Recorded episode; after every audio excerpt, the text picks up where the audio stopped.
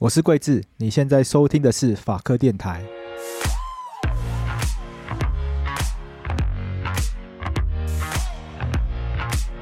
好，欢迎来到法科电台。我们今天邀请到的来宾是正南荣基金会的刘露娜执行长露娜。嘿，hey, 你好，桂智，各位法科的朋友好。还有是君婷，然后大家好。君婷在基金会的工作是什么？主要负责哪方面的业务？嗯，我是行政专员，然后主要做的其实就是活动以外的，比如说会计啊、人资啊。就一些杂事做账，杂事当然还有专案，就是有有一些专案还是会把君婷拉进来。哦，对对对，但因为我们办公室其实人不多，对，所以基本上就是什么事都会做。对，我们今天邀请到郑南荣基金会来到节目上面，那是因为我们法白跟郑南荣基金会有一个合作，我们现在推一个募资案。是，那募资案就是接下来我们会在这节目中有一些介绍，但既然要来介绍。郑南龙基金会的话，那我们想，我们当然要先从郑南龙这个人开始讲起嘛。因为我们节目在过去的这两年里面，我们做过很多次转型正义的议题。那在转型正义议题里面，坦白说，很多听众一开始对转型正义的议题是很陌生的，然后甚至不是很理解说这个东西要干嘛，然后常常会觉得，呃，过去都过去了，干嘛还要花时间去讨论这些东西？现在不是过得好好的吗？但是我觉得我们节目，因为我们不断的去跟大家讲转型正义的重要性，后来也很开心有机会可以跟促转会合作，所以有做出转型启示，所以我觉得越来越多听众哎可以理解，其其实转型正义这个议题有它的一个重要性在。那我想今天我们要来讲一个转型正义这个这个过程中，我们台湾历史上有一个很重要的人物叫郑南榕。那我们今天很开心可以邀请到郑南榕基金会的两位露娜跟君婷来跟我们分享。那我想一开始我们还是先来跟大家介绍一下，到底郑南榕是谁？因为大再问，可能有些听众朋友觉得说这个什么好介绍的，这不是新闻报章杂志，然后家喻户晓的人物吗？但我想我们节目也有很多是可能高中生、大学生未必对这这一号人物。有很多了解，很多人可能只听过曾伯恩的笑话，可能就是他壮烈牺牲的故事，可是对他的生平未必是真的很了解。所以我想，是不是可以先请两位帮我们介绍一下，到底郑南榕他的生平，他到底做过什么事情？你不是露娜要先讲吗？我我补充他其他方面的。好，好，那郑南荣其实如果就他的身份上，他是所谓的欧阿韩籍，一九四七年出生。那一九四七年就是大家比较了解，就是二二八事件，就二二八屠杀发生那一年。那他自己呃是啊，妈妈是基隆人，那爸爸是所谓福州人，那是一个我们非常典型知道就是偶尔韩籍。那这是他的一个跟家里有关的，那是老大，家里的老大，因为很多他的一些事情，大家等一下可以听，就是说有一些老大的性格。然后他本身是台大哲学系肄业，那肄业是因为他拒修国父思想。所以他最后没有拿到那个毕业证书，一个很叛逆的。对，那这等一下君婷会补充这个奶龙有多多神奇。那在那个之前，其实他呃，福大法律，然后再往前就是成大的工科相关的科系。那建中，那宜兰中学，然后呃，在中心职场长大。嘿，我就是往往往前推。那这是他的一个背景。那他自己其实是，如果我们现在回头看他的手稿跟生平，就是博学多闻。那博学多闻其实并不是说他多学霸。当然他是哦，可是有个重点是他，他是啦，在那个年代又是建中又是台大的，对对，不是学霸吗？对，可可是这个用学霸用法是不是中国用法？是是，是哦、嗯，就是好了，没关系，没关系，没关系。我觉得大家习大家听懂就好，习惯听懂就好。好，那郑南榕他本身是也很妙，他其实是。他深受这些哲学、科学、文学很多的东西的影响，他其实是有很丰厚的这知识的底蕴。那可是他后来就是在这么一段过程之后，他因为建中的时期，他刚好旁边是孤岭街嘛，所以他有很多的看书的习惯，也包含很多的藏书。他甚至那时候国高中就帮他自己弄了一个正恒图书室，然后里面很多的藏书。那弟弟们很崇拜这个哥哥，可是哥哥说：“啊，你要借书来填一下那个借书证。”就在自己家里搞图书馆。对对，然后。他的字迹跟他对领域涉略的广度，我想是之后像我自己到纪纪念馆之后，我也觉得说哇，这个人的深度跟广度是非常大。那回到刚刚桂志讲的主题，就是说他本身是哲学和哲学的背景，可是他英文超好的，因为他看很多英文书，所以他其实在当完兵出来之后，其实你没有一个正式的大学学历，坦白讲也很难去找一个公职的工作。那以正南榕来讲，他一定也。不驯服于那种工作，所以他其实是做贸易。哦，oh. 对，然后贸易的话，他是在纺织厂，然后在那个纺织相关专业，还有食品等等等的这一些专业工作。那甚至跟金融有关的。那之后，呃，当时他已经有在关心整个台湾民主化的议题，因为在一九八零年代，一七零八零就大家了解的，就包含美丽岛事件、林宅血案，那上甚至陈文成命案。那我想那那些事情的确有冲击到郑南榕。那包含他出生那年是二二八。对，那所以对郑南榕来讲，带着他的这个他的关心，然后去求职工作的时候，晚上他回家就是在写稿，在看书。所以他其实白天有一份工作，晚上很斜杠。那所以他其实大概酝酿了一段时间的时候，他觉得他要创业。可是他创的业，我们今今天回头看，就是说他很有前瞻性，像太阳能板，像利口乐，然后像那个成品的那些比较 greeting card 哦，或者是说我们说的睫毛膏。嗯，现在我们看都很很很平常的东西，在那个时代很 fancy，很超前。可是坦白讲，他的创业都是失败哦。是说他创业的项目是什么？呃，创业的项目就是进口，进口代理。对，然后进口这些代理这些，然后有一些我们觉得非常非常有特色，今天看非常有特色的产品。可是，在那年代，台湾的消费能力或者是说那个消费习惯还不及。然后之后那时候他已经帮几个党外的杂志写稿。包含生根，包含政治家，所以他自己在看到一些杂志社的经营，然后采访，他慢慢也觉得说，如果我来，我可能会把这个事情做得更好，当做一个置业，所以他就在一九八四年也就创办了《自由时代》杂志。所以郑南龙在创办《自由时代周刊》之前，其实也是跟大家一样是个生意人。对，是个一个上班族，上班族。对，爱惜姐的创业创业家，嗯，兰公他其实创业不是很很成功，所以有时候 这也是等一下君婷会分享，就是说一个年轻时代发现我的偶像他创业会失败。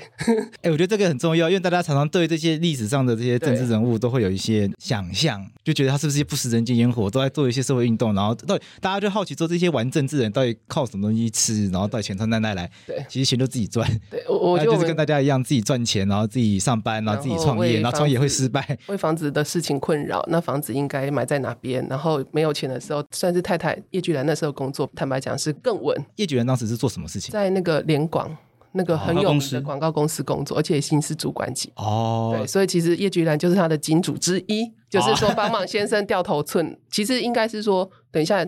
君婷也会分享他们的恋爱史。我觉得郑南荣他其实是一个很爱太太小孩的。我也是到基金会之后看到很多的东西，或听到很多事情，就觉得说他跟我们一样都是个人。啊，我我觉得最终回到我们今天有机会谈，就是说他就是一个活生生哇跳跳的一个人。嗯。那做这些决定都一定有他的。你不能说不是深思熟虑，可是一定有他的挣扎.那也有他的决断，甚至对家人来讲，也有他对这个家人坦白讲一个很大的很难去接受的部分。OK，对，因为我我看过他爸爸妈妈的纪录片，他爸爸就是这样，现在唉，就先有这样的唉，然后妈妈也是，就是讲一讲就摇头，摇头不是因为听说他那个家里最疼郑南榕，其实是个妈妈，嗯，然后因为他那时候爸爸在二二八期间，妈妈就是带着这个小婴儿。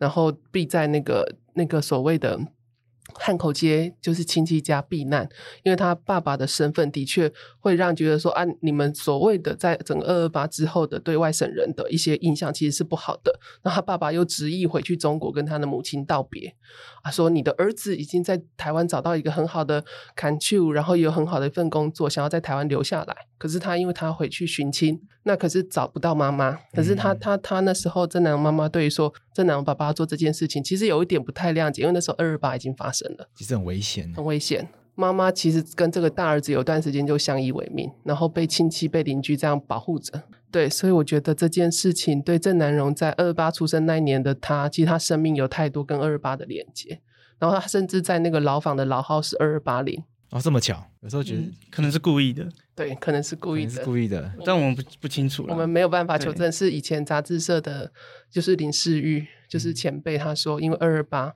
零就是林宅血案，嗯，那那可能有这种推测的方的连结。可是郑南榕的确在二二八出生那一年的他，他的欧汉籍的身份，他对二二八的了解，或之后整个成长过程一定。一定没有办法说啊，轻易的就觉得不关我的事。那君婷怎么看呢？嗯、呃，我一开始认识郑南榕，其实是在太阳化运动的时候。就我其实，在那之前并没有关心社会议题或是政治。但我在那时候在立法院外面听，呃，我已经忘记是谁在讲了，反正就有提到郑南榕，然后提到剩下就是你们的事了，这些这些事情，然后自己国家自己救。对这种的，那我才开始认识郑南榕。那一开始我也是像大家一样认识郑南榕的，呃，运社会运动啊，然后杂志，他的理念百分百言论自由，台独。嗯、也是到了就是到基金会工作之后，我才更认识郑南榕其他面相。比如说，其实我最有印象的是他从福大哲学系转到台大哲学系。那他转学的过程中，就是学习到一些转学技巧嘛，然后就开了一个补习班，教一些福大的学弟妹怎么转学到台大。然后这些都有让教授讨厌他这件事情，因为你把学生挖角挖走，没错，好像不给人家面子哦。对啊，习惯人家好好来念，把人家转走做什么？对，那呃，郑南榕跟叶菊兰也是在福大的哲学系认识的。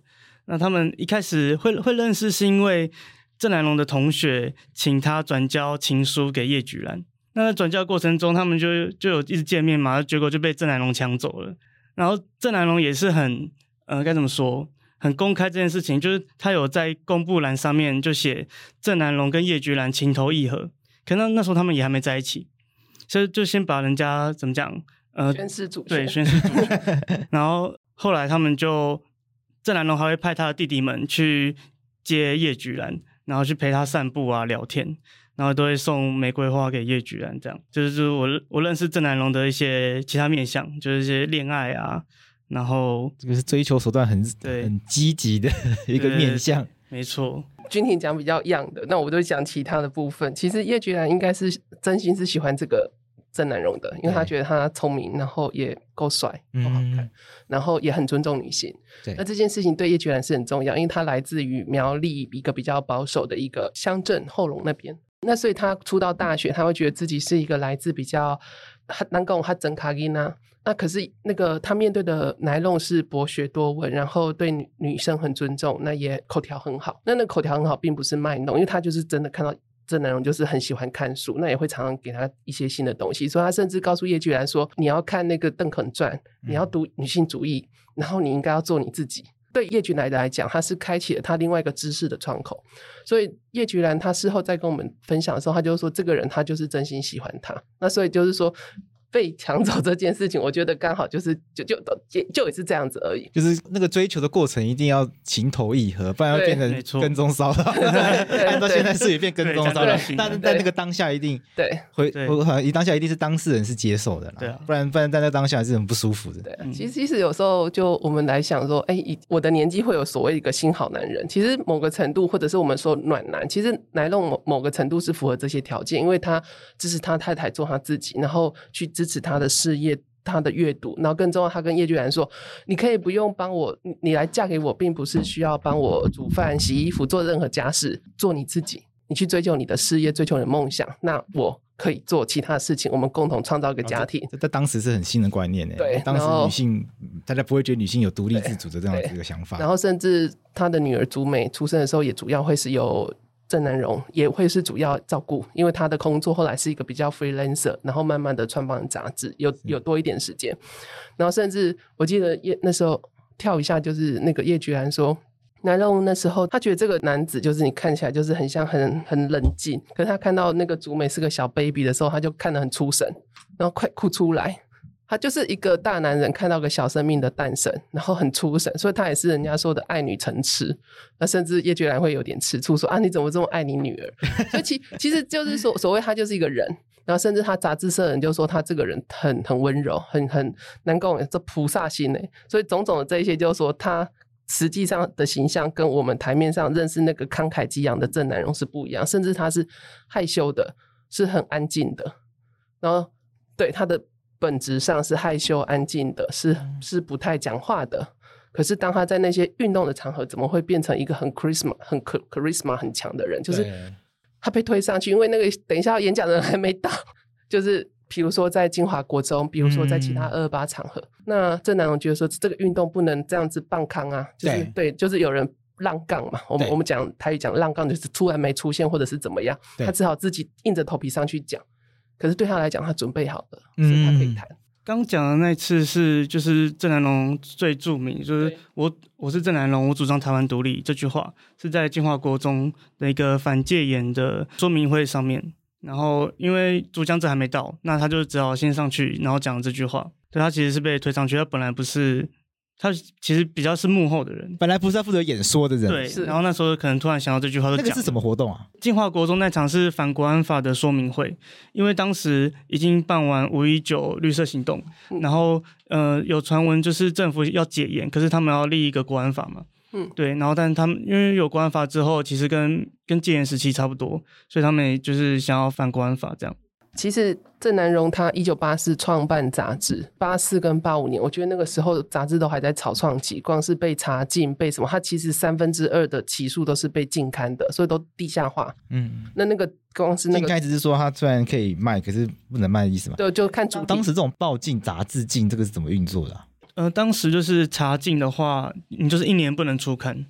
那、哦、那不过，奈龙他的一些解方就是他办了二十几张杂志证，哦，当时办杂志是需要杂志证的，所以杂志证，然后如果你出了某一期讲了不该讲的话，对，然后他就会说你一年不能出，那他就会换别的杂志的名字，名字但只是都会有时代。所以今天基金会有带来一本书，它就叫做《剩下就是你们的事》，它打开第一页就有各种封面，嗯，对，所以它封面有一些标题是发扬。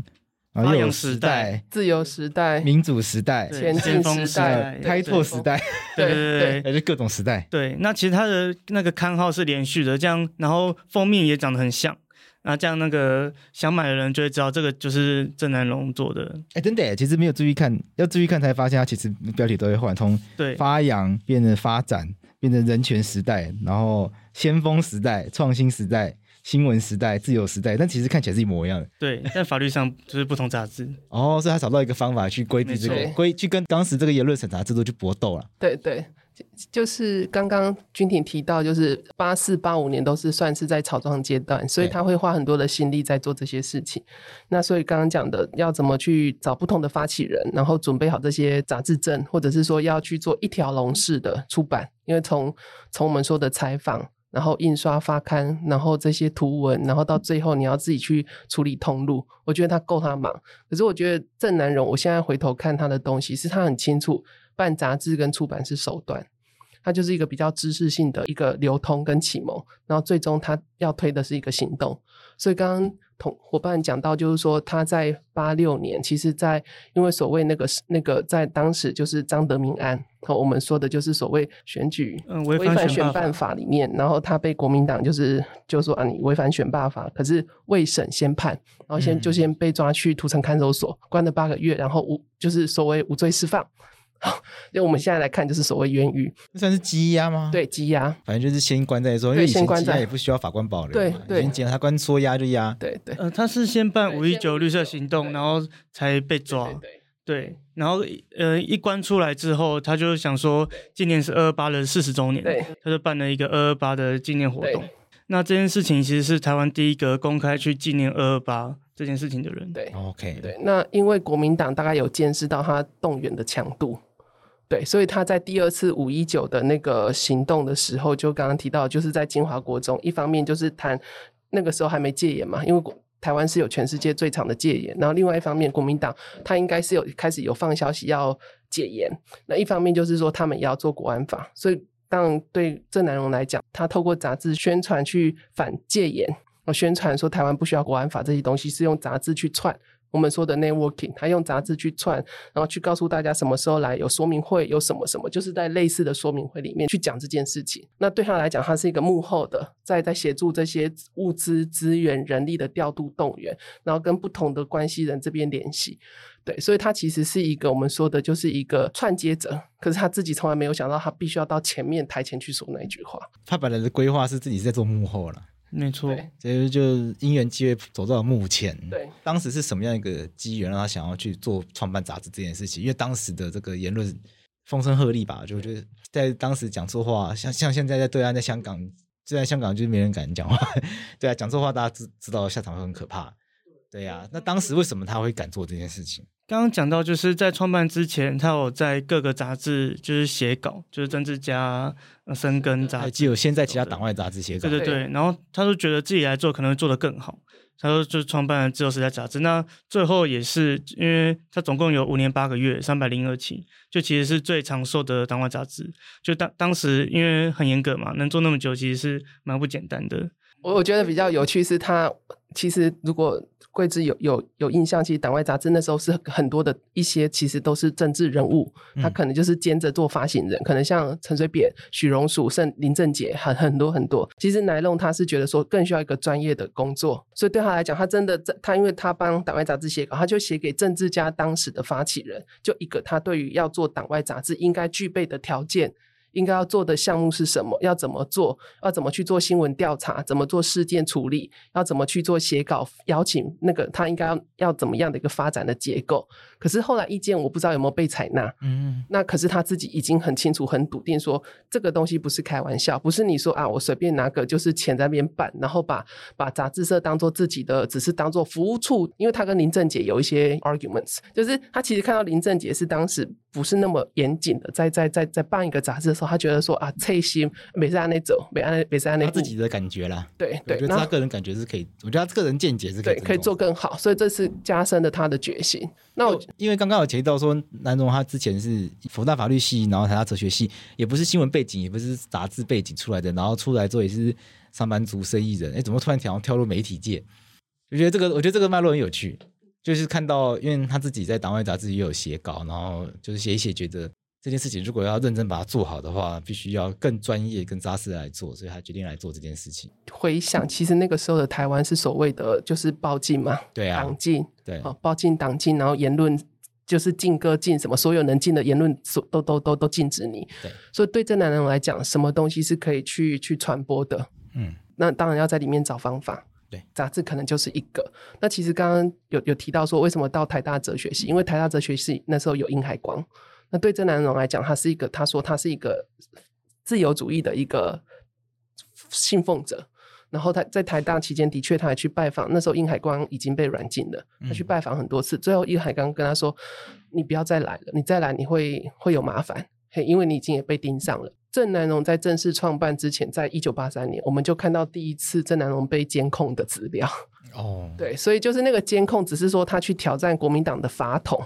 就在论党外这件事情，那他对国民党常常用法统来去对人民的政治参与、公共参与很有意见，他就觉得说，你们不是说宪法应该保障人民权利吗？可是讲到说要做政治权利跟公公民参与的时候，你就是用国民党说的不可挑战的法统三民主义来来来限制人民，对他来讲不可思议。他那时候就跟国民党的一个比较资深的我们说的老贼，现在的光影又让老贼就对上了。然后那一篇的那种那种笔战之后。郑南榕就完全就被监控了，他其实还不是一个自由时代的创办者，周刊的创办者，对，所以，我我觉得郑南榕有感受到那个强度，可是，一方面就是说我就是把思想做一个传播，那他的确不是一开始就那么笃定，所以他其实就是很斜杠，那甚至他去立法院采访，然后他看到大家做事情的方式真的很不行呢，这样子这样子新闻怎么做？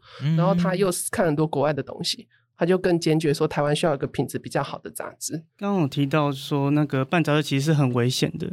那在郑南龙办《自由时代》杂志之前，有把一些跟叶菊兰的书信先烧毁，因为他怕连累到家人。对，所以就可以看出他对办杂志的决心。那在那个杂志创办之后，有没有发生一些什么有趣的事情？他其实办杂志有更远大的目标，就是他除了办自己的杂志以外，他也希望联合其他家杂志，然后希望每一天都可以不同杂志可以出刊，这样就变成一一个报纸了。然后虽然最后没有实现这个目标，但其实可以看出来，他对于党外杂志是有就是更完整的想象。嗯，就是把市场拉大。比如说今天是自由时代，明天是贵志日报，然后后天是军庭周刊，嗯、就是这样子。大家轮着看的时候，大家每天都有个新的资讯来源，一些新的观念。然后国民党不准你办报纸嘛，那时候只有两大报。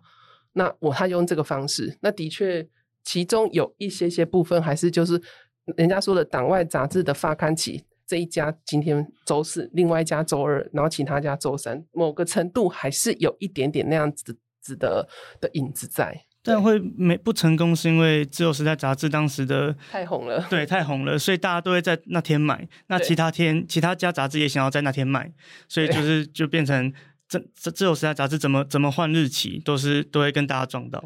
那到底卖多好？嗯，卖多好就是当时说，嗯，比如说他的社会运动的资金来源，大部分就是靠他的杂志，哦、就是对，就是因为。社会运动就是要花很多钱嘛，那主要是从杂志来的。对，啊、对，那虽然也一大半的杂志都被查禁了，但是最后还是有赚到钱的。就是我们当时杂志会有人下广告吗？我我随便乱问的，呃、因为现在的媒体靠广告赚钱，好像没有，对不对？应该不敢吧？其实会很有趣，就是我们现在在在做一些资料的整理，在在开箱一些文物。就是说，第一个就是刚刚君婷讲的，我到通路去卖，对，那通路卖就是大家就是这样子，就是就是偷偷摸摸在在卖。嗯、另外一种很勇敢，就是订户。的确有订户，所以郑南榕他做了很好的一个客户服务的一个设计。那他就是用订户，就是说你今年先把支持的费用、订阅费用什么时候先进来，他至少有个稳定的钱作为基础。那订我们的杂志，好，那我还可以送你史明的四百年史。然后史明的四百年史第一个正式合法的出版的，也是郑南榕的《自由时代》杂志。当时是可以出版的。诶，他就是跟史明签好授权，授权哦。然后可是政府让当时政府。不可以出这本书吧？对，没有没有没有，就自己印，就自己印。OK，可是就是还是禁书，但是已经获得授权。对，史明授权，史明授权给他，但是政府不给他出来。对啊，所以他们卖的就是说，订户有这个优先、优先的、优先的权利之外，他会到一些场合去卖。那当然就是刚刚君婷讲，就是说你有这些累积一些财源，可是也坦白讲，就是他那时候的负责做通路的，我们那个自由时代杂志的那个员工前辈，他就说。两个很有趣的，就是说，如果以现在观点来看，其实自由时代当时被查禁的量，已经可以买两台很好的宾士车。哦，就是那个量，所以我，呃，它有三分之二，整个自由时代它的整个数量上的三分之二，其实都被查禁了。然后另外一个部分就是说，可是查禁还是有一些，就是 最后还是跟他们达成某一种协议，多少量它可以怎么卖。我觉得当时的的人都会找到一些方法。那另外一个比较有趣就是说，大家有印象就是说，那我的杂志要送出去，可能一般想象到就是呃货车什么样，可是那时候是禁书。对啊，所以不可能高调的这样大大批大批出去。那那贵志知道他们用什么车吗？有货车，有卖菜的车，嗯、甚至就是救护车，甚至灵车。灵车，对，所以你也会在我们的那个插画卡图里面看到那个这个吗？对，有一张就是说把自由时代那时候把基金会带的都伴手礼来，对对对，然后他把东西送出去的那些管道，甚至那个奶龙也有有一次也很好笑，他们被跟踪，然后他员工员工赶快 call 奶龙说讨讨给讨给你赶快来帮忙载书，结果这奶龙就开了一台自自驾车自自用小客车去载，对，哦，就这张图，对。对。对。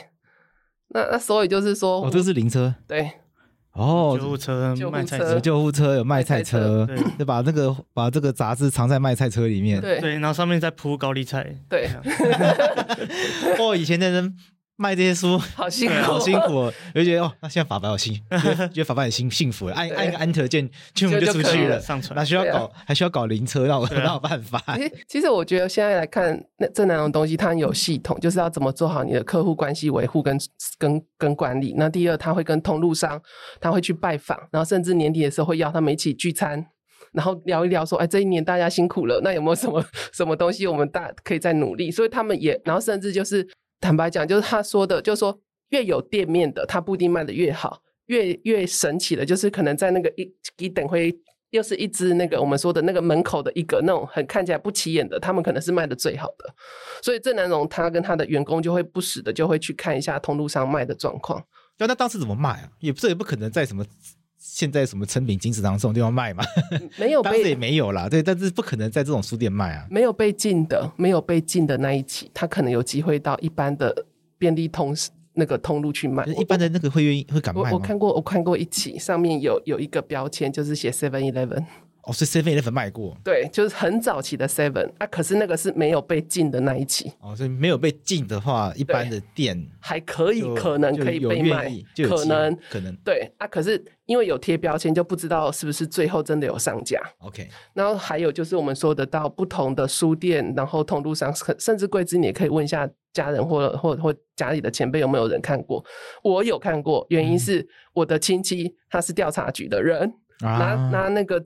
党外杂志来我们家烧，所以我是国小的小朋友。可是我看到这个东西，我很神奇，就是说为什么这个东西拿拿拿拿到了不是来看，是要烧，后来烧毁的。对，他后来我自己长大之后看了这么多东西，我大概对那段的历史大概有一点解套解了解。对，所以这样子，《自由时代》杂志就办了五年。对，五年多，就这样子。那所以像他搞了这么多发行证，那每一张发行证都要找人来当人头。对，而且他自己不能当，因为当时要大学毕业才能办杂志证。对，啊，因为刚刚有提到他没有大学毕业嘛，对对对，因为他拒绝修国父思想，没错，对，所以他不能自己办自己。大部分人都会觉得说这种东西就把它应付掉就好了，可是那个其实很水啊，那是对啊，就是我我我也修过三民主义啊，真的假的啊？对，看 不出来没有，我我是没有，我不知道，我我是倒数第二届还是最后一届我忘掉，反正我我之后就没有人修了，我应该是倒数第二，倒数第一。然后我我每次跟我我反正跟法白其他人讲，我学过三民主义，就到高中的时候，然后我考大学的时候，那个学测还有三民主义在里面，然后大家觉得不可思议，好像我是上个年代的人。对啊，我也看不出来你。但我但我觉得，但我对我来说，那个是一个很好事情，因为那东西就是很无聊，反正随便背一背就是可以全拿，对，就分数很好拿的东西。就像八股，那你现在问我全部忘掉，没人在意那个东西。对，但他他就是不愿意，他不愿意，对啊，所以我觉得他就是展现他的个性是很错很刚强的。他不愿意就是不愿意，他不要跟这东西低头，他不要像我这种就是我就是 我就是好了，反正应付一下也无所谓的人。其实很有趣，我们在看他的文物，也看到他以前很小很小的时候也是国民党员。哦，他以前所以说他有国民党的党证，我们有看到他他的一些文物有一些烧毁的，我们在整理。然后我们就觉得说，为什么会会会会有党证？因为他爸爸那个时候来，他们还是会比较要有一些党国上的一些资源资源，应该不是说资源，应该是说在那个党国体系里来，其实就会国民党就会很很习惯，就是把你们当做啊，那那你是党员。所以的确郑南榕有很小很小一段时间，他有拿到那个国民党党证。他很小的时候就已经变成党员了。对，可是后来我觉得他会去反抗那个很激烈，就是说国民党这么不公不义。你你为什么把中国丢掉？那你为什么做了这么差的事情对待台湾人？我觉得那个东西在他后来很多的总编辑的一些文稿上，你可以看到那个脉络。所以我想他之所，这是从我的观点，就是说他不修国国父思想，也是他对这个政党的一种很不舒服。就是说我你曾经这样子告诉我们要要爱国要怎么样，可是你你所有之前你做的都是欺骗。所以所以我后来想象就是说他那么对一些事情那么。毅然决然，我我觉得是跟他的成长背景，跟他的一路上的知识的一种追寻跟启蒙是有关系的。那后来郑南龙为什么会走上大家大家众所周知的这个自焚这条路？呃，他会自焚之前，其实是被自囚在他的杂志社办公室里面，其实把他自己关起来。对对对，原因是呃，他收到传票嘛，就是政府想要拘提他。他之前已经被关过一次啦，冤狱。刚好说他做过冤，做过冤狱嘛。那第二次是因为他在杂志社面发呃发表一个台湾共和国宪法草案，就是 Cosey 老师一九八八年十二月十号刊登了许世楷的台湾台湾共和国宪法草案。对对，然后那这件事情就是是国民政府最不喜不喜欢的嘛，因为他这等于是就是叛乱嘛，所以这是叛乱罪，那就是想要逮捕他。那他就是。把自己关在那边，然后算是一个非暴力抗争。他想要证明自己，说他没有要逃亡，但他不觉得因为出了一个一篇文，然后就应该被逮捕，所以他就把自己囚自囚在里面。对，这个这个现在的管现在的听众听到这个就很荒谬。说我发我发一个贴文写台湾共和国的 宪法草案，然后就是叛乱，这个大概没有 没有任何一个现在的听众会觉得这个是合理的。对，可是，在那个年代，确实就是这样哦。我我觉得郑南榕他很有趣，是因为他他是一个很很很务实的人，因为他常常跟大家说，台湾的唯一的活路是什么？台湾的回忆是台独，台湾的回。唯一的活路是你要走自己的路，可是很多人会说，那你可不可以跟我们讲，那体制要怎么改？那这个国家很不好，那我们可以做什么？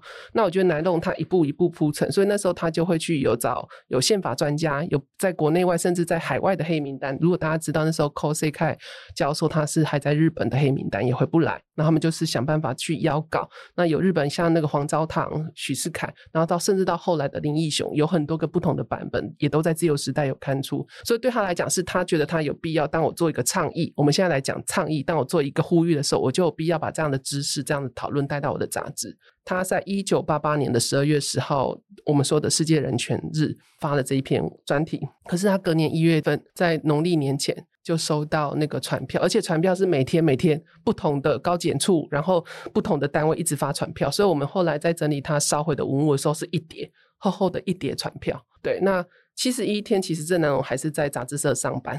还是一样正常的工作，正常的吃饭。然后叶菊兰跟竹美其实晚上都是在那边跟爸爸一起睡，对，所以他就是在那边他的日常。可是我们刚好前几周也访问到《自由时代》杂志的前员工，他说其实不太有人敢去跟郑南榕谈这件事情，因为他那时候开始自求之后，他就说国民党抓不到的人，只能抓到我的尸体。每个人都最不想看到这件事发发生。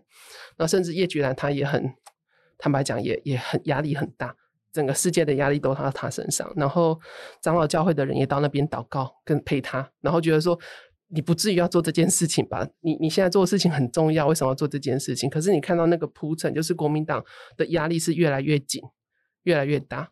对，那所以到最后四月七号那一天发生的事情，有有一些线索。可是当一当前一天来陪伴他的这些朋友们。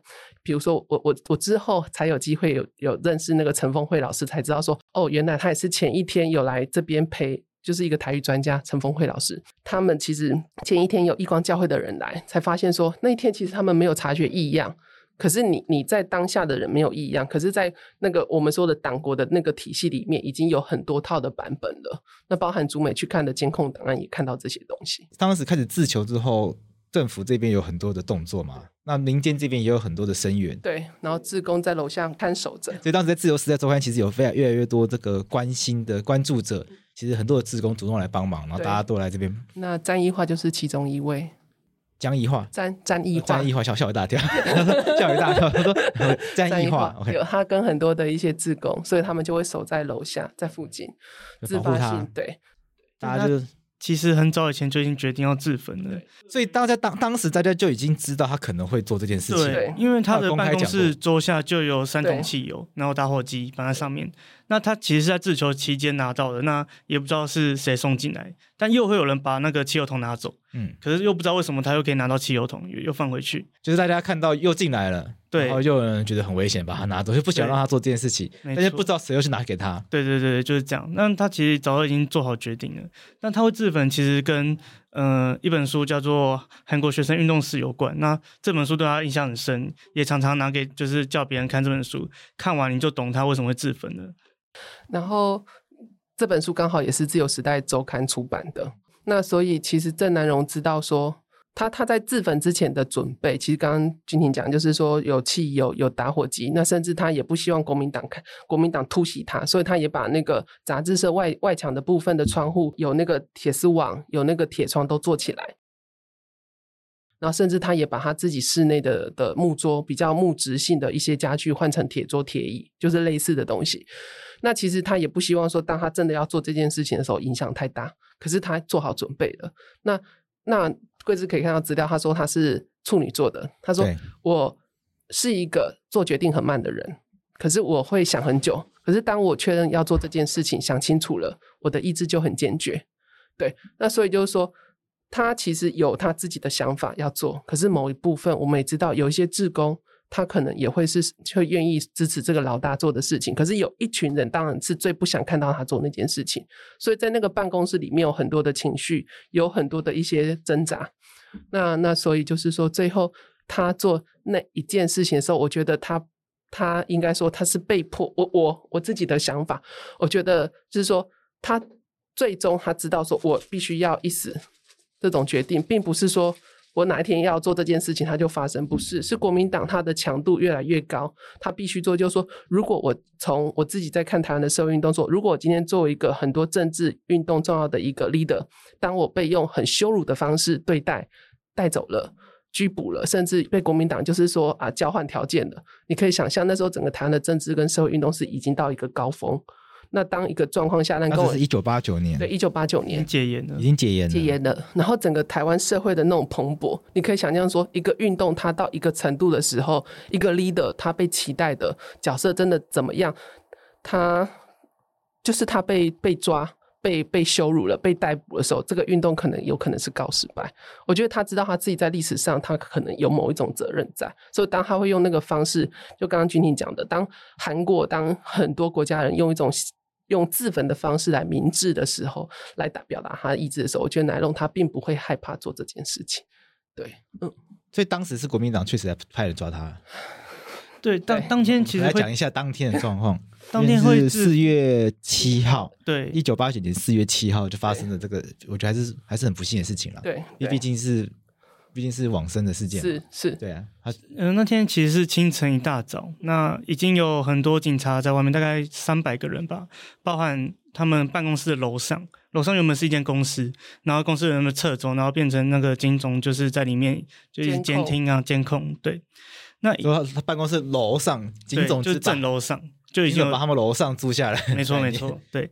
那清晨一大早就是警察做事要进来，那当时就有一名志工，呃，把汽油泼在门口，希望就是阻挡警察进来，因为他们，但是他们还是继续用电锯去锯外面的铁门，那电锯的火花就点燃外面的汽油，那呃烧起来之后，南龙就请其他员工先从另外一个门离开，然后趁大家不注意的时候，把自己关在门里，然后就自焚。对，那其实就会自焚，也是因为就是警总警察已经要进来了，就算是一个也是被迫的，但他已经准备好了。嗯，就是他在他是很有意识做这件事情，所以他才会把竹美交给他那时候的员工说，请你把这个孩子带走。因为叶菊兰她很早就要去上班嘛，她也刚好不在那个现场。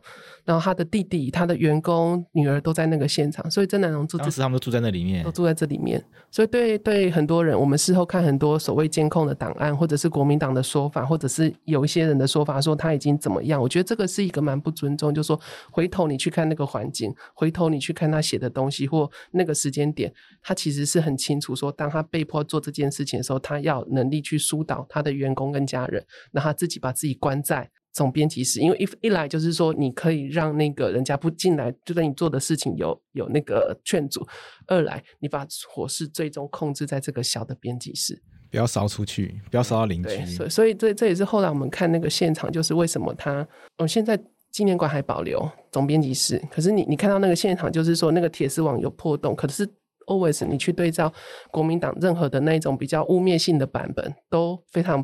对不起来，那我也必须说，在几个月前，我看到那个总警政署的一些监控的资料，还有一些报告，其实他们就是已经写好一套剧本。就事后你在诠释这件事情的时候，跟政府的报告或者是各方说法，其实他他们有一套他在论述的方式，可是跟实情坦白讲有很大的落差。所以这是我们现在在看很多的监控档案，看很多的官方报告，要有一种警警觉，嘿，就是说那一那一套东西，你后来再看台湾的几大报、主流报纸的的报道，都是用官官方给的那一套剧本在写。那所以为什么自由时代周刊它本来是他四月七号做这件事情，他四月九号在密集的时间里面，他们就去初刊告诉大家现场发生什么事情，甚至隔天那个郑南榕自焚之后，隔天他的太太被迫一定要开记者会，就是他不希望他先生的死对外界来讲被误解。当时是刻意怎么样误解他吗？呃，就是说精神精神上有一些状况，讲成他可能精神异常才对对，然后就是大家一起死，好类似的，或者是很危险分子。也有人说他是拿汽油弹攻击，想要攻击警方。对，你你你你在你在看警方前一阵子还有人说他是恐怖分子。对，你在看警方的资料的时候，他们描述的就是说他用汽油弹攻击警察。嗯，其实你你如果有机会来到纪念馆，你看我们的那个环境。你看他那个窗台，其实郑南榕是没有办法做出那个行为的。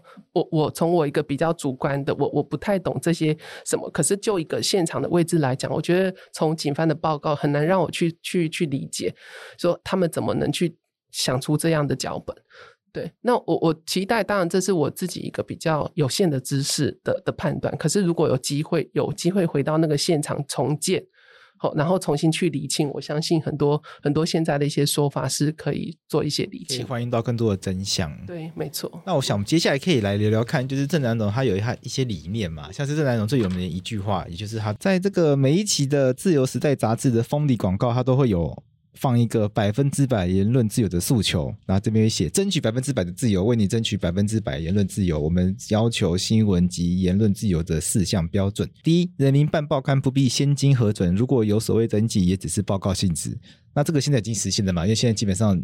台湾人现在办新闻、办杂志不需要再做任何登记的，我们甚至新闻局都已经不见了嘛，没有内容审查，已经完全没有内容审查制度了。再来是新闻不必事先检查，我想这个也实现了。再来是对报刊有任何处分，必须交由司法独立审判。那当然，当然这个现在有争议了，因为现在呃，NCC 现在如果如果现在我们对于这个譬如说电视台等等，它可能还是受 NCC 的监督，所以在它可能第一层的行政处分还是由 NCC 来做。但是 NCC 现在是呃东，它是独立机关、独立行政机关，所以某种程度上让它维持独立。当然，它的独立性还是有受到很大的挑战啊，大家还是有很大的质疑。最后是报刊如果有违法被法庭处罚，只限报业负责人，不影响报刊生存。这个是在每一期《自由时代》杂志封底都会有的一个百分之百言论的诉求。后来还多了一个，就是要取消违宪、妨碍表达自由的出版法和广电法。对吧？这这是郑南榕他在他的这个杂志里面会去写的诉求。然后，然后另外就是每一本杂志他都会写本刊文则一律由总编辑郑南榕负责。哦，这很帅。嗯、对。所以这个杂志里面记者都不出不挂名吗？有有还是挂名吧？有部分挂名，嗯、那很多是笔名，对，还是笔名。对，所以他就是负责当那个出负责的人。对，就是一律由他。就是有些人也可以也可以不挂名。对，反正所有责任就是找郑南榕就对了。对，也是为了保护记者啦。那我们可以来聊聊看，就是在郑南榕他这个理念，他想要传达的观念是什么？因为百分之百言论自由，对很多人来说也是不太理解的，因为不太可能就是你我爱讲什么就讲什么嘛。对，对不对？嗯、呃，因为我们在讲百分百言论自由的时候，就像。就像自由本身，就当然不是说我想干嘛就干嘛。百分之百言论自由就是在讲说，你要对自己的言论负责，然后不要影响到别人的言论自由。除此之外，你就是自由的，你就什么都可以讲。那放在现代的话，就是比如说一些假新闻啊、假资讯，对啊。然后像是最近的那些数位中心服务法，对，就是如何去规范一些假资讯的传播。那我认为这也算是言论自由的一部分，就不能你不能什么都随便讲嘛。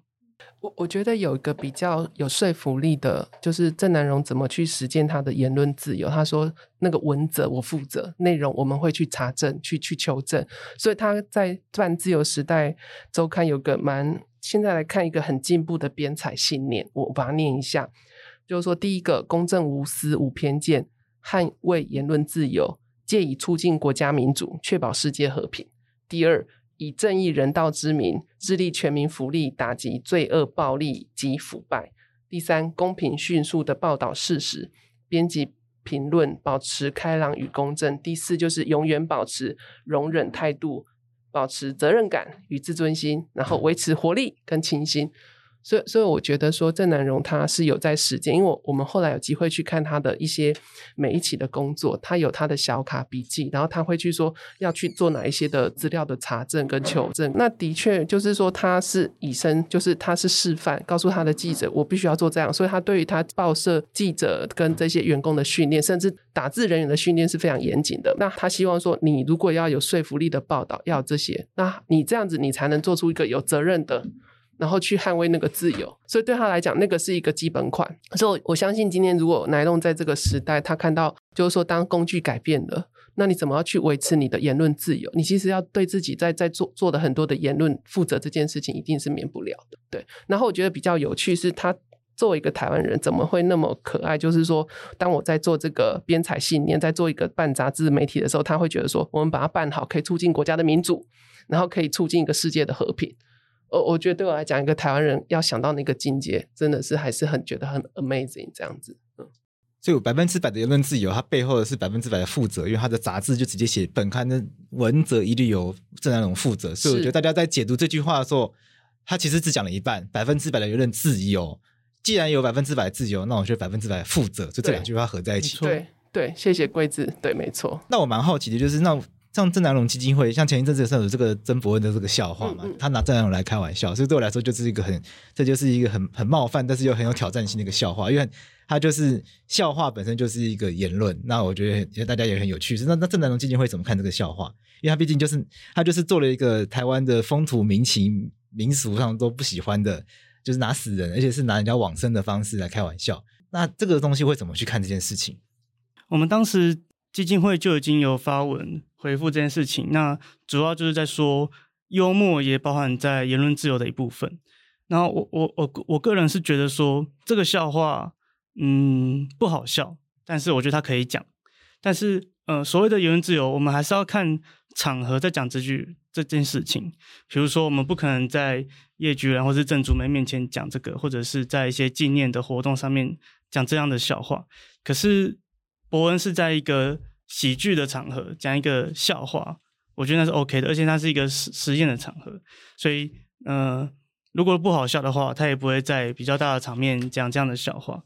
对，那对我来说，这个笑话不好笑的点在于，因他这个笑话的梗应该是说我烧了一个东西，那在阴间也会出现，然后人死了也会在阴间出现。可是烧了一个东西，他都死了。我对我来说就是只会一个啦，啊、所以我不知道笑的。你个人觉得不好笑？对对对对，但我觉得还是可以讲这样的笑话，只是要就是场合对。那我觉得他的场合是没有错的。呃，对，的确像刚刚君宁讲，就我们有一个声明稿，就说那个幽默，我们我们可以理解有一些幽默，可是幽默感如果背离现实、背离事实，可能这是值得要要对这个事实还是要有一个尊重。嗯嗯，那并没有说不曾博恩不能讲这个。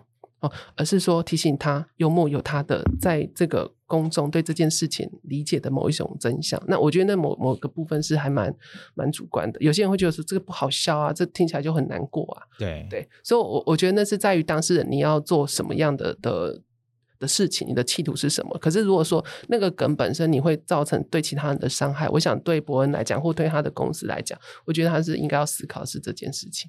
OK，所以大家一样回到那个原则嘛，就是讲话要对自己讲的话负责，所以要要争取娱乐自由的前提是认识到，那就要为自己讲的话负责。我想要补充一下，我们自己在基金会里面有时候也会开这种地狱梗的玩笑，嗯、呃，比如说我们可能是在凶宅工作啊这种的。对对，因为确实没错。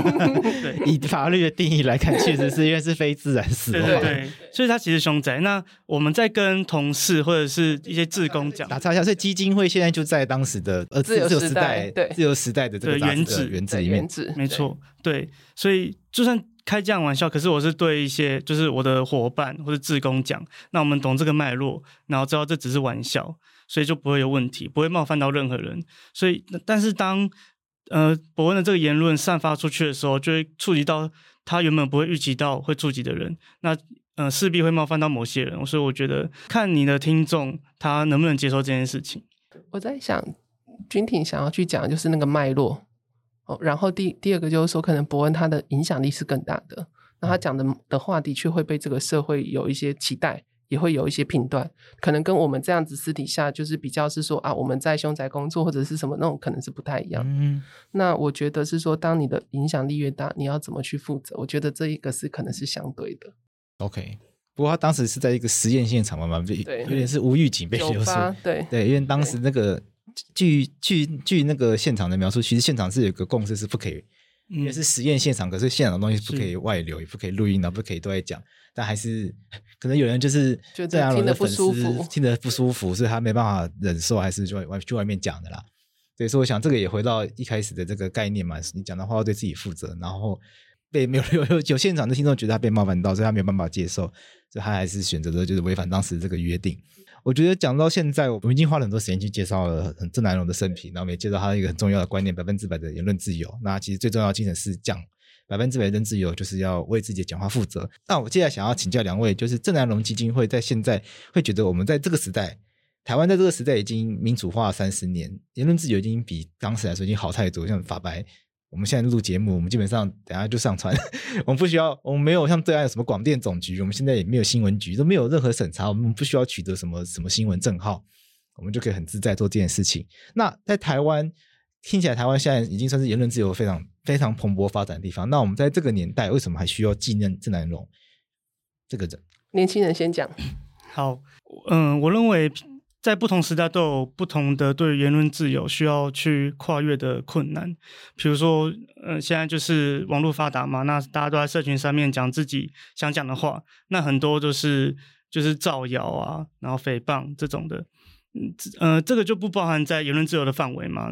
那、呃，所以说，就是当我觉得，因为现在言论自由才就逐渐变好，然后很多人还不习惯怎么去运用自己的言论自由，所以还不太知道怎么对自己言论自由负责。那在还没有完全能呃负责或是习惯言论自由这件事情的时候，就是还是需要去探讨这这个事情的问题在哪里。好，那我我想。拉回来就是说，基金会现在在做的就有两个嘛。第一个就是说谈郑南榕的事情，然后他在讲什么。那另外一部分就是在其中去谈台湾有关的一些主体的意识。那回到郑南榕的东西，就是说我们现在在看他很很多的文稿跟当时做的事情，就会觉得他蛮前瞻的。比如说他在谈台湾的国家军队化。台湾的那个整个军法不能有军法，你要回到一个合理的司法的审判制度。他很早以前就在做倡议，甚至他对台湾的军购，然后义务役，然后整个台湾的兵役是有一些想法。台湾的宪政体制制度。所以，所以我觉得说有机会再回头去让郑南榕在做的事情跟当代的台湾对话，一点都不违和。那甚至他那时候一直在谈说，为什么当中国国民党在被整个社会压力去做一个对中国开放的，我们说的可以回去中国探亲的时候，他也看到那个探亲之后回来人的的失望，有欺骗，有对中国政权的失望，有对那个。故土一种回来的一种失落感，所以郑南榕他很清楚人民的那个情绪，所以他其实在很多的一个文章里面看到，就是说，当你对中国的本质越了解，你其实要对那个国家要保持距离。所以他看到香港，看到西藏，然后他也讨论很多香港的议题，然后台湾的议题。那所以就是说，当台湾走到那，我在那个年代就开始在讨论香港，对，因为那个年代甚至香港还没有回归，对，还在英国的统治。对，他其实跟李有一些比战。然后其实就很很很很有趣，就是说那个时候三十多年前的郑南榕，他在想的事情，今天我们回来验证当下的的台湾一样，就是有中国武力犯台的这样的威胁。那第二，我们也看到台湾的国家军队化的部分还有很多努力的空间。那第三就是说整个民主的意识，他觉得最最重要就是说人民怎么在做一个思想上的自我的训练，就是说我我的认同，我我必须要把台湾作为一个我认同的基础。我想应该也跟他某。部分他的他的 identity 有关，那所以就是说他这一块的讨论很精彩。这几个月我在接待一些访客，他会跟我说：“哦，原来郑南榕不是只是会喊口号，他原来他办杂志，原来他写文章，原来他做这些事情。所以他们离开的时候会跟我们说谢谢，因为你们让我更知道了郑南榕，可能他的东西，他的关怀，更一个作为人的一个一个一个事实。所以其实这也是为什么要办刚刚讲的基金会还会存在，纪念馆还要继续。”谈那并不是说郑南榕是一个偶像而已，不是。我觉得唯有把他当做一个人，为什么要去做这些事情？他的重要性，你才可以看得到。那个台湾在民主化，每一个人都那么不容易。那郑南榕如果只有郑南榕成就不了台湾的民主，是很多人看杂志、买杂志参与其中。嗯，我想补充一点，其实郑南榕的言论自由只是他。理想的一个前提，就是他最后的目标是想要建立一个新的国家嘛，可能叫台湾国、台湾共和国这样的。那前提就是要先有言论自由，因为当时是戒严时期，有言论自由，我们才能讲自己想讲的话，然后，然后才去纪念二二八，去回顾历史，可以去看过去的事情，然后我们才能想未来要走向哪里，所以才会有后来的新国家运动，然后。嗯、呃，这个才是他最后的目标。那所以对我来说，如果就算现在的言论自由已经发展的不错了，但是我们离建立新的国家还有一大段距离要走。所以大家对于郑南榕的想象，有时候。可能都有点单薄啦，因为大家讲到郑南榕，就通常就是那句话嘛，百分之百言论自由。那有些可能多一个，就剩下的就是你们的事了。然后除此之外就没有、嗯、对郑南荣想象已经没有其他的东西。那郑南荣基金会希望可以把郑南荣过去在不管是才更早期发表文章，或者是在这个或者在社会运动，或者是在这个办报时期，自由时代杂志所写这些文章，把他的这些思想整理起来，嗯，其实可以去做一些会诊，可以让我们更更清楚看到这个郑南荣他对于台湾的这个国家的一个想象，可以来跟当代社会。做更多的对话，那我会发现，其实言论自由只是只是他的倡议中的一环。那当然，这一环是很重要的一个前提啦，因为没有言论自由的话，根本就做不了这些事情。是，甚至郑南荣他的他的很多的文稿会去谈生命权。哦，就是我们在讲，不管是从 face 到国家，你能不能用一个国家的暴力或武力，你去对人的生命有不尊重？那甚至在谈很多环保的议题、环境的污染。所以，《自由时代》杂志，我们有机会回去看的时候，就是它的主题非常精彩。那它的主题的精彩是在呈现当时台湾的面貌，跟你要作为一个国家，刚刚君婷讲那个那个过程里面，我们要追求的国家是什么？他也敢去揭发弊案，所以那个那个我们说的最台湾最大的一个宏远案，就是那个金融弊案，他也敢去揭弊，可是他跟他的记者就被骚扰，对，所以我觉得要要做这件事情，当下要有勇气，可是你要很清楚你你怎么去对你的言则负责。对，像是这几年就会有很多同派团体或者是一些嗯想要选总统的人，就会就一直 cue 到郑南榕啊，可是就会说，嗯、呃，我们要百分百言论自由啊，然后但是他们都不会去讲到郑南榕的台独理念，就只有讲自由的部分。所以就是如果大家以后如果要提郑南榕，就麻烦把那个你的态度加在里面，一个完整的郑南榕，我们来好好谈一谈。所以我们也欢迎他们，比如说我们刚刚讲的，甚至可能是这些候选人也好，或者是这些觉得对郑南榕的话挂在嘴巴的人也好，欢迎你们过来，然后我们来好好谈一谈。我觉得大家有机会回去看那一段的台湾，我们才有机会促进一个互彼此的理解。但是我我蛮乐见全台湾应该已经没有人反对言论自由这件事情了。所以郑南榕想做的事情就是有达到他的目标，那我们就可以往下一步继续走。对，剩下来就真的是我们要没错，好好把它做完的事情。对对对，我觉得这样听到现在，我就觉得郑南榕感觉很像是这个知识普及的大前辈。对对，因为像法白也在做法律知识普及，有没有？我们知识普及节，譬如说我们有好朋友历史，历史圈有这个故事，然后科学圈有这个泛科学，然后什么菜市场政治学，大家都很努力的想把这些知识普及出去，他用用一些。用一些浅显易懂的方式，让民众可以来了解。哎，这些知识用知识来讨论这些议题，会比八卦口水、政治口水来的有价值多。对，但听起来感觉其实郑南榕是在，就是我们大前辈，在很久以前，对，在刚解严的时候，他就已经在做这件事情，结果被政府盯上。就是其实你看郑南榕的工作习惯，他可能是有那种活页卡写他的一些 notes。然后大概之后，他会把再把它謄成一个稿子里面的内容，然后再写。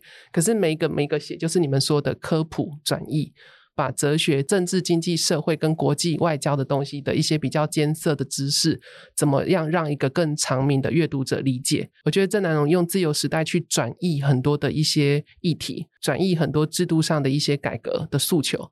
转移台湾要作为一个国家自由独立国家这样的一个一个呼吁，态度是台湾唯一的活路。他是有本钱讲的，因为他做足了功课。像这本书里面，剩下的就是你们是里面有有拍几张照片，像是柏拉图的理想国，然后就直接 折截录几张重点，看起来就是要跟读者介绍这本书。如果你有机会来纪念馆，他给写给竹梅的信就写得很工整，因为竹梅那时候才很小。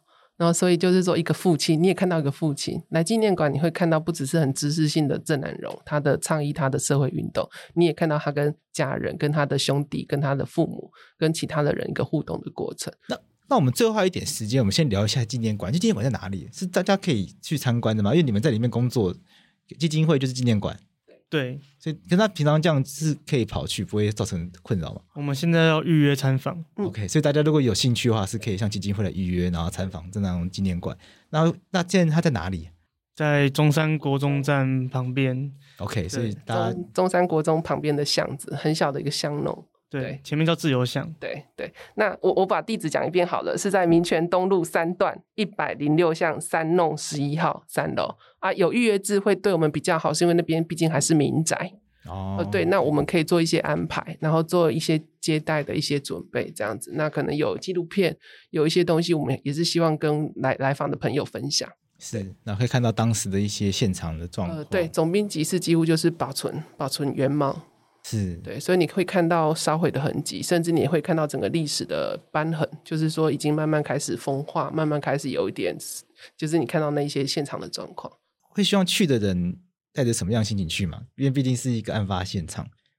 嗯，可能要做点心理准备，因为我第一次看到的时候也是蛮震撼的，所以你要知道那边是有就是焚烧的痕迹。那除此之外，就是人来就好，我们都会跟你介绍。嗯，OK。我们有接待过几种不同类型的人，就一个是刚刚君婷讲一般的，他的喜欢正男人来到这边，可能带个花，带个那个我们说的香烟来来来跟这个老前辈致意致意。那也有家长带着孩子过来的。那通常小孩子来之前，他们父母亲已经可能有帮他稍微做一些心理建设，可是小孩子进来还是会不习惯。可是当我们有机会让他理解的时候，用一个好的方式去谈的时候，小孩子。大概会对台湾的这一段是理解的。那另外一个部分是亲子，所谓的亲子是已经是爸爸妈妈比较长了，然后呃孩子带他回来看这个现场，因为他爸爸妈妈曾经可能是看过党外杂志关心的。那在我们前几个礼拜在接待一个比较亲子的一个绘本的共学的时候，有一家三代，就是妈妈带小孩，还有他的爸爸妈妈。然后他爸爸妈妈应该都早期会带孩子去参加社会运动，然后买党外杂志。那甚至我们有接待，就是小孩子不太了解他的爸爸妈妈，可是刚好知道他的爸爸妈妈有在看党外杂志，甚至有去参加郑南榕的告别式，所以有把东西寄回来给我们，说你们可能会知道怎么好好保管这些东西。然后或者是说，哦，我终于知道为什么我爸爸支持郑南榕。嘿，那我，我原来这边就生产那个自由时代的一个一个一个基地。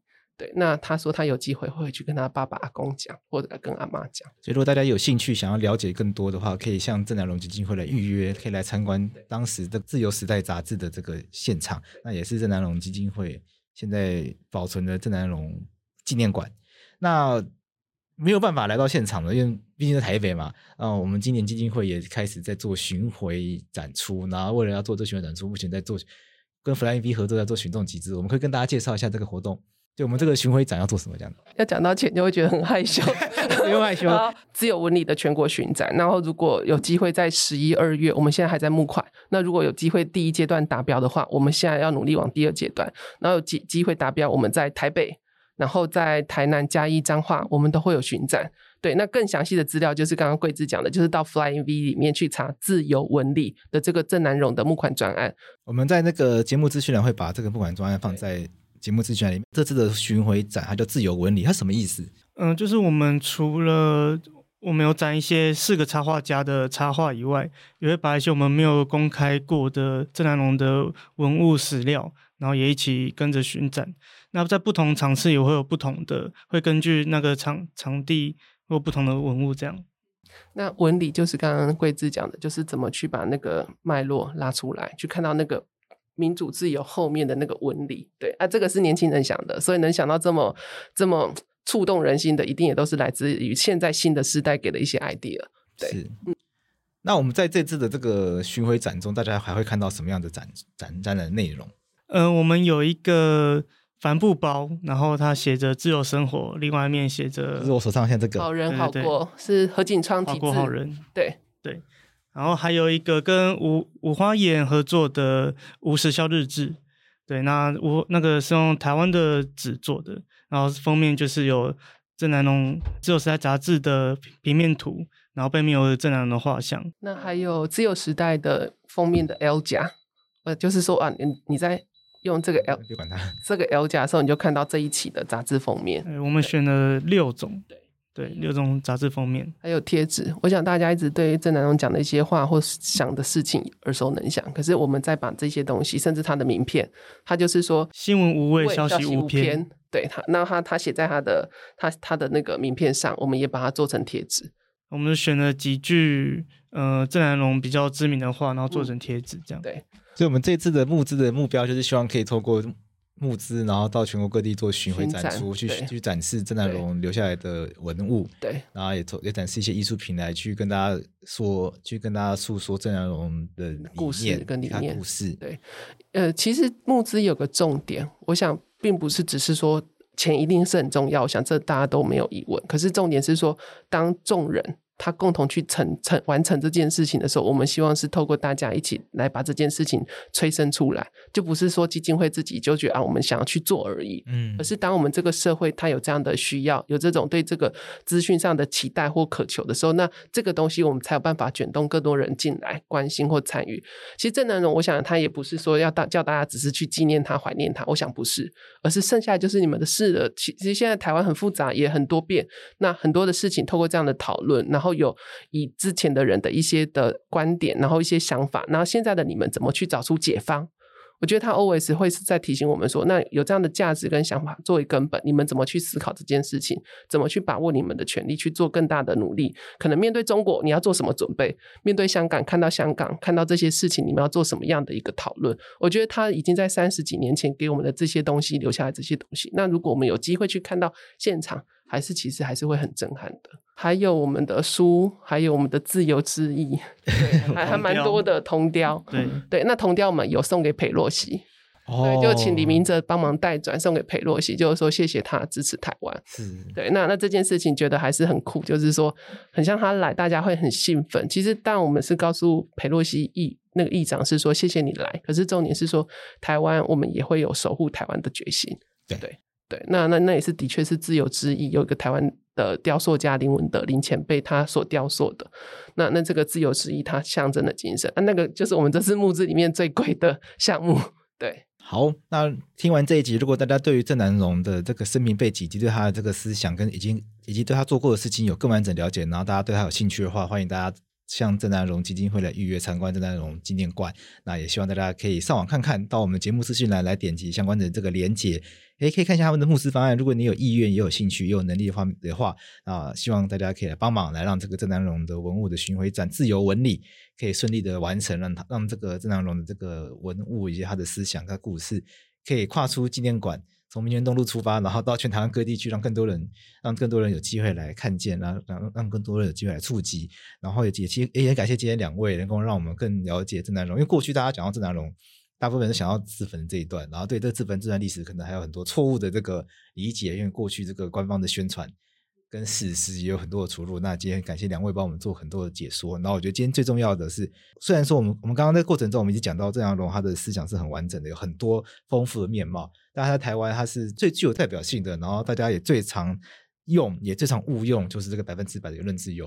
然后像我们今天做了一个最重要的一个说明，就是对郑对于郑南榕来说，百分之百言论自由是他坚持的。那他背后他就是坚他会自己承担，他也愿意承担百分之百的。